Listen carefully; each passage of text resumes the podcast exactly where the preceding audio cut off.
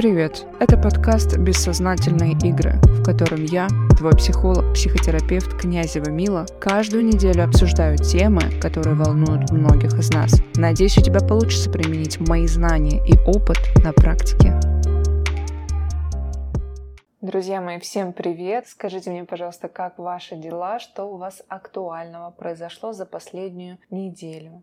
Наша сегодняшняя тема – это великая и любимая триада каждого психотерапевта, а именно – Психопаты, социопаты и нарциссы. Психопатия, социопатия и нарциссическое расстройство личности. Сразу хочется отметить, в психологии нет такого расстройства личности, как психопат. А это не совсем корректно говорить так. В психологии есть по шкале МКБ-10, в международной шкале болезней, есть диссоциативное расстройство личности. И вот в него входит психопатия и социопатия. А нарциссическое расстройство личности – это уже совершенно другое расстройство. Это я заранее заранее вам говорю, что даже в науке эти понятия разделяются. И кто не знает, у меня есть YouTube-канал, и на этом YouTube-канале я снимаю очень достаточно много видео про нарциссическое расстройство личности, потому что там есть спрос, аудитория там очень хотят знать больше о них, очень хотят знать, как с ними взаимодействовать, потому что с каждым днем наше общество становится все более и более нарциссическим. Вы посмотрите, как социальные сети да, развивают всю эту историю, как люди начинают конкурировать между собой, между друг другом за роскошную жизнь, за какие-то успехи, да, вот показывают это постоянно, за внешнюю красоту. Это же все нарциссическое расстройство, все нарциссический радикал наш развивает. А раньше на Руси, когда люди жили в деревнях, они, во-первых, мало общались друг с другом, да, чтобы великим каким-то образом конкурировать. Ну и более того, не забываем, что существовал Советский Союз, в котором политика была, что все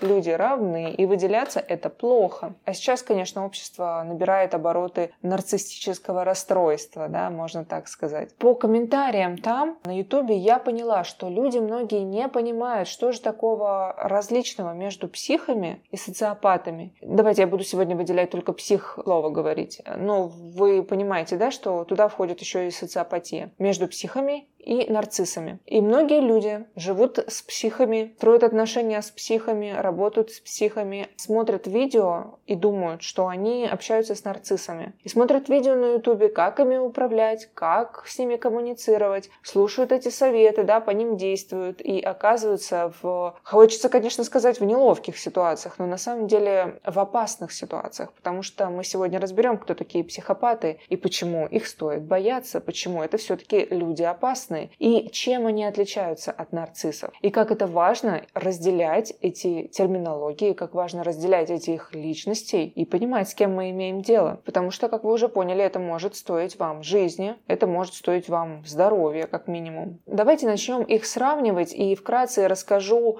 как формируются травмы у психопатов и как формируются травмы у нарциссов. Вот психопаты по юнгианской классической психологии считается, что это те люди, которые которые получили какую-то травму в перинатальном возрасте от нуля до одного года. Но так считает Юнг. Я считаю, и многие из моих коллег считают, что, скорее всего, эта травма могла быть нанесена где-то до трех лет. Почему так? Потому что до трех лет формируется наша базовая потребность, точнее, формируется и закрывается. Формируется и закрывается. Базовая потребность – это потребность в хорошем сне, в хорошем отдыхе, потребность в еде, крыше над головой, потребность, что завтра ничего не случится, и ты можешь быть спокойным. Ребенок в этот момент после рождения окутан маминой любовью, ребенок в этот момент окутан маминой защитой, собственно, он с ней отождествляется, идентифицирует себя через нее. Его психике кажется, что они с мамой один объект. Возможно, людям, которые далеки от психологии, понять это сложно. Но потому что мы не помним же себя в возрасте одного года, да, мы никто не, не помнит, скорее всего, вот так вот ярко. Но поверьте, друзья мои, скорее всего, мы не помним по причине причине того, что наша психика была тогда как пустой лист, и у нее когниции только начинали зарождаться. И чтобы они начинали зарождаться, мы нашли объект, с кем мы идентифицируемся. И это наша родительская фигура, наша мама, чаще всего. И, конечно, мы понимаем, что у этих людей может быть и какие-то отклонения с мозгом, да, потому что все-таки не доказано, ни, никем же не доказано, что вот этот психопат случился только вот в такой семье, где родители были холодные. Бывает же, где родители бывают теплые, а оказывается, что человек, ребенок потом и мучает и кошек, и собак, и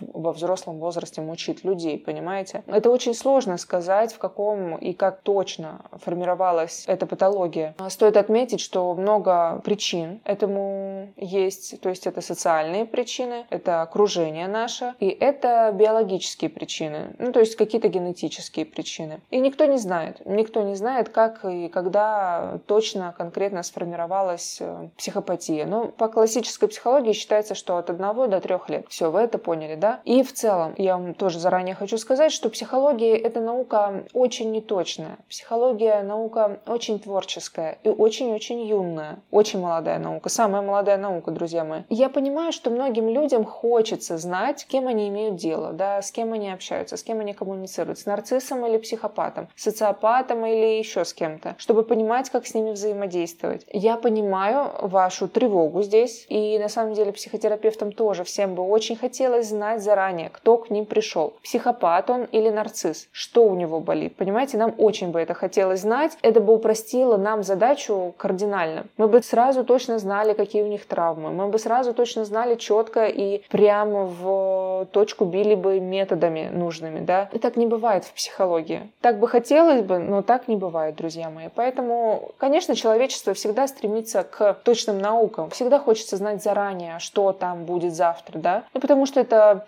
по факту, что человечество испытывает, когда хочет знать заранее? Безопасность, друзья мои. Всем хочется быть в безопасности, но не в психологии. В психологии такого не будет. В психологии не будет такого, что 2 плюс 2 равно 4, значит это нарцисс. 2 минус 2 равно 0, значит это психопат. Нет. Давайте плавно перейдем к нарциссическому расстройству личности. Вкратце расскажу, когда он и как формируется. Нарциссическое расстройство личности формируется, считается, что от 3 лет, ну 2-3 года, до 6-7. А именно, когда у ребенка начинает формироваться эго. Когда ребенок понимает, что он какой-то отдельный объект, и ему не обязательно находиться с мамой в одном слиянии, когда он начинает первое свое сепарирование от мамы, первые свои шаги. Мы тогда, кстати, у ребенка, у кого есть дети, скорее всего, меня поймут. Мы тогда наблюдаем у ребенка какие-то психи, обиды, начинаются какие-то капризы, начинается проявление характера. Тогда ребенок и отделяется от э, своих родителей. И считается, что когда родители не могут встретиться с э, негативными эмоциями ребенка, да и не только негативными, позитивными в том числе, когда ребенок капризничает, ругается, грустит, психует, болеет, что-то хочет, когда он начинает ходить, когда он бьет посуду, когда он падает, плачет, когда родители не могут сконтейнировать эти чувства его, показывают ему, что нужно заткнуться, я сейчас утрирую, да, но это, скорее всего, так и происходит, то нужно заткнуться,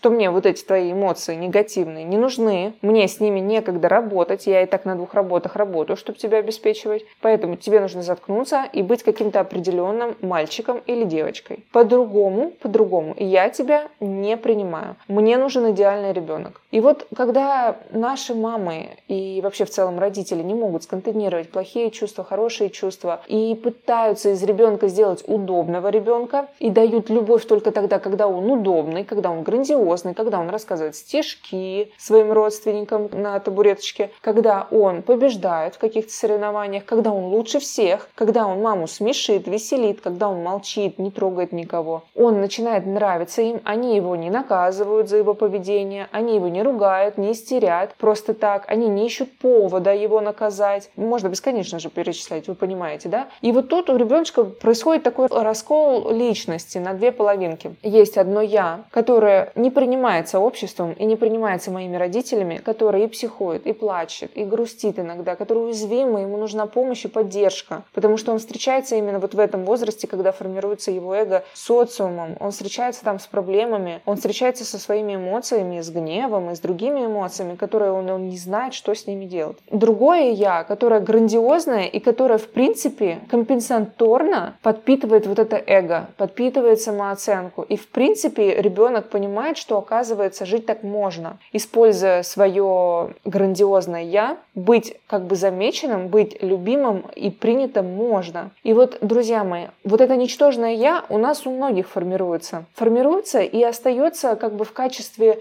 глубинного чувства стыда и глубинного чувства вины перед родителями, что я какой-то не такой, что я какой-то неправильный ребенок. А вот у нарциссов формируется еще очень-очень яркое, грандиозное я, которое приносит им признание, которое так им становится важно потом на протяжении всей жизни. Вот это я ничтожное и вот это я превосходное, они друг от друга настолько отделены, очень сложно, конечно, их увидеть и распознать, кто перед нами. Ведь и психопаты, и нарциссы не проявляют эмпатию. Они могут ее проявлять, но только это, скорее всего, будет актерская игра. Они не проявляют эмпатию, потому что нарциссы считают, что в таком случае они покажут свою уязвимую часть, они покажут свое разрушенное «я», ненужное никому, и меня не будут любить, опять не признают и скажут, что я ничтожный. Я с этой болью встречаться не хочу, поэтому я эмпатию свою никогда никому не покажу. Я ее заморожу так, я буду вести себя как камень, и все, что мне от людей нужно, это восхищение и точка. А психопаты эмпатию не проявляют к людям только потому, что она не сформировалась. Только потому, что в какой-то момент, ну вот как я уже сказала ранее, вот эта травма повлияла на то, что мозг, психика точнее, мозг развивался, психика не развивалась дальше.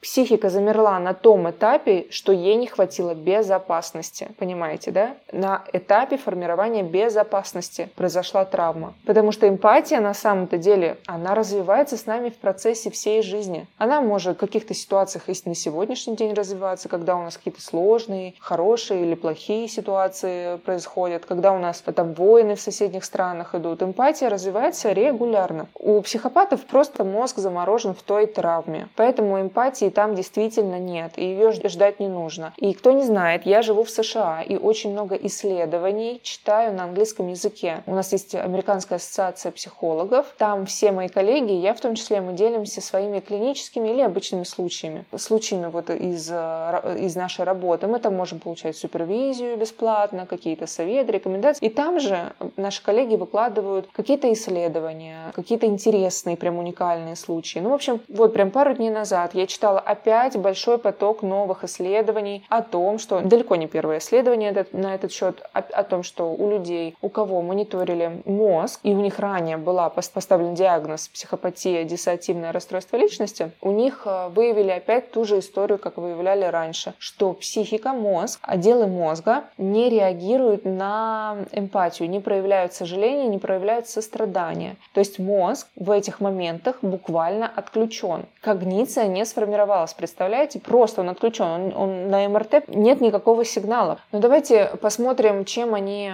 похожи с нарциссами, да, чем психопаты похожи с нарциссами. Во-первых, они оба врут, они такие прям лгуны. Но если поймают нарцисса на бронье, он будет извиваться, объясняться, он будет пытаться как-то это все забелить, свою репутацию, потому что в этот момент он встречается со своим уязвимым «я», ничтожным, и он захочет вам доказать обратное, доказать, что он на самом деле не обманывал всяческими способами, любыми способами, но он это будет делать. А вот психопата, если поймать на вранье, он будет хладнокровно использовать газлайтинг и говорить, что ну вам это приснилось, не было там и все меня, допустим, да, вам это приснилось. Ну то есть использовать газлайтинг и вот так вот хладнокровно уходить враньем от э, на том, что его буквально прям за руку поймали. Это вот их отличие в, именно во вранье. Они, конечно, оба манипулируют, да, только манипуляция один нарцисс использует в достижении своего, да, кормлении своего эго, а психопаты манипулируют тоже в достижении своих целей. Ну, у них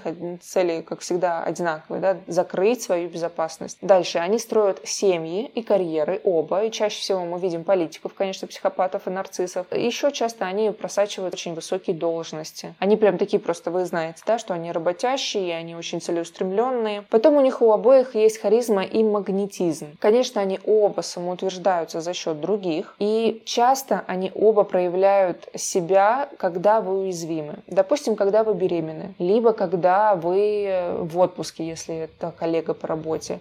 Ну, то есть тогда, когда можно, тогда, когда вот хищник чувствует, что он может напасть на жертву. Если не смотрели фильм «Основной инстинкт», посмотрите обязательно. История про двух психопатов. Мне очень нравится этот фильм, особенно эта героиня этого фильма и ее мужчина. Они оба яркие психопаты, они днем, утром убили по человеку, вечером они уже занимаются любовью и там строят какие-то планы на будущее. Понимаете, это прям явная психопатия с шизофренией, с очень яркими нарциссическими политическими радикалами, все это вместе перемешано. Это очень классный фильм, вам понравится. Вот чтобы лучше понимать психов, посмотрите его обязательно. И посмотрите фильм «Нефть». Там тоже очень ярко изображен герой-психопат. Но что еще хочется отметить, что нарциссы никогда не будут на самом-то деле контролировать вас. Они не будут сидеть, э, проверять ваш телефон. Они не будут ставить жучки какие-нибудь и слежку вам в машине. Они будут делать все так, чтобы вы сами хотели его контролировать, чтобы вы сами его ревновали. Потому что когда человек его ревнует и контролирует, тем самым нарцисс думает, что его любят, его признают. Ну, то есть он в этот момент просто закрывает, опять же, свою потребность. Я любим, я кем-то, кому-то нужен, то есть меня можно любить, со мной все окей. То есть для него это такой показатель, понимаете, да? А вот если человек контролирует ваше место передвижения, ваш телефон, это делают психопаты. Они делают это потому, что им небезопасно, если вы будете самостоятельные. Дальше. Еще хочу провести вам такой пример. Вот смотрите, вы на дороге, у вас конфликт. Допустим, это ваш молодой человек, либо это ваша жена, и она за рулем, неважно. У вас конфликт, вы на дороге. Что делает нарцисс? Нарцисс может остановить машину и попросить вас выйти, дабы защититься, потому что где-то, видимо, в этой ссоре вы посягали на его вот это ничтожное, страшное, страшное для него самого я, реальная, уязвимая вот этого бедного, забитого ребенка. Того, что вы ему сделали больно, тем самым он захочет вам отомстить и попросит вас выйти. Но он, скорее всего, не уедет. Ну, либо он не причинит вам никакой физической боли. В то же время психопат, если вы вдруг его обидите тем самым, да, покажете ему, что, что где-то ему небезопасно с вами. Он остановит машину, он вас вытолкнет силой на улицу, а какой-нибудь совсем неадекват еще и побьет, и еще и под грузовик э, кинет. То есть вы понимаете, да, от кого стоит бежать в отношениях, если вы понимаете, что мужчина иногда испытывает такой гнев, какое-то рукоприкладство, да, проявляется. Ну, допустим, закрывает вас дома или забирает ключи от вашей машины. Это на самом деле все первые какие-то шаги к тому, что дальше человек будет раскрываться и проявлять, скорее всего, только больше физическое какое-то насилие, физический какой-то абьюз. Вот мой физический абьюз в отношениях начинался именно с этого. Человек себе позволил пару раз закрыть у меня в своей квартире, забрать мои ключи от моей машины. То есть я хочу, чтобы вы понимали здесь, что начинается вот эта вот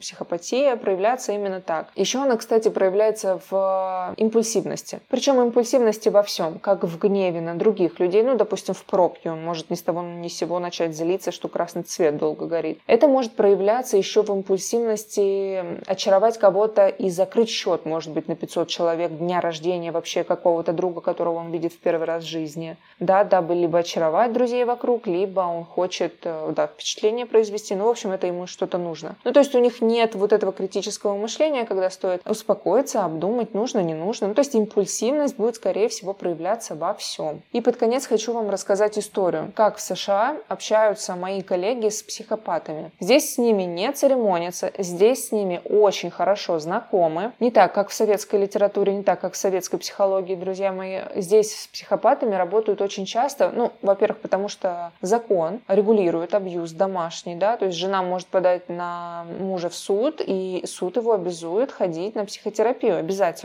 И все люди, которые сидят в местах не столь отдаленных, в тюрьмах, они тоже все проходят обязательную психотерапию. Так и вот в моем случае я вам хочу рассказать, как мой коллега общался со своим пациентом, который отсидел уже срок в тюрьме за сутенерство. Мой коллега работал раньше с женщинами, которые имели зависимость. Но он и до сих пор работает, как я понимаю, имели зависимость. Зависимость от алкоголя, наркотиков, мужчин и деструктивного образа жизни. И чаще всего это проститутки. Ну, то есть вы понимаете, да, что этот сутенер работал с проститутками и попал к этому психотерапевту, этот психотерапевт работал с проститутками, и вот он работает сейчас с вот этим уже отбывшим сроком человеком. Значит, что происходит? Такой диалог на терапии. Психопат ему с такими яркими, зажженными энтузиазмом глазами рассказывает, как он использовал девушек, как он отправлял их на заказы, как он отправлял их возить наркотики и зарабатывал много на этом денег. И вот он рассказывает ему и говорит, смотри, какой я крутой. На самом деле, смотри, какой я крутой, ты должен мной восхищаться. Он реально ждал восхищения от психотерапевта, представляете? Психотерапевт, в свою очередь, очень честно, без церемонно говорит ему, да ты вообще ничтожество, потому что я тоже зарабатываю на проститутках, они ко мне приходят на терапию, излечиваются, покупают мои бестселлеры, книги мои бестселлерами становятся за счет них. Но он еще книги выпускал. Я жизнь их сделаю лучше, я при этом честный, а ты отсидел в тюрьме и еще что обязан вот приходить ко мне на терапию и слушать, что я тут тебе рассказываю. И вы знаете, вот эти честные диалоги с психами работают. Этот псих подумал, что оказывается, то есть включилась его когниция, а оказывается, можно в принципе добиваться чего-то и не через насилие, и не через кого-то, и не через и не обязательно насиловать кого-то, не обязательно оказывается через какой-то криминал, какие-то схемы, какие-то насилования, какие-то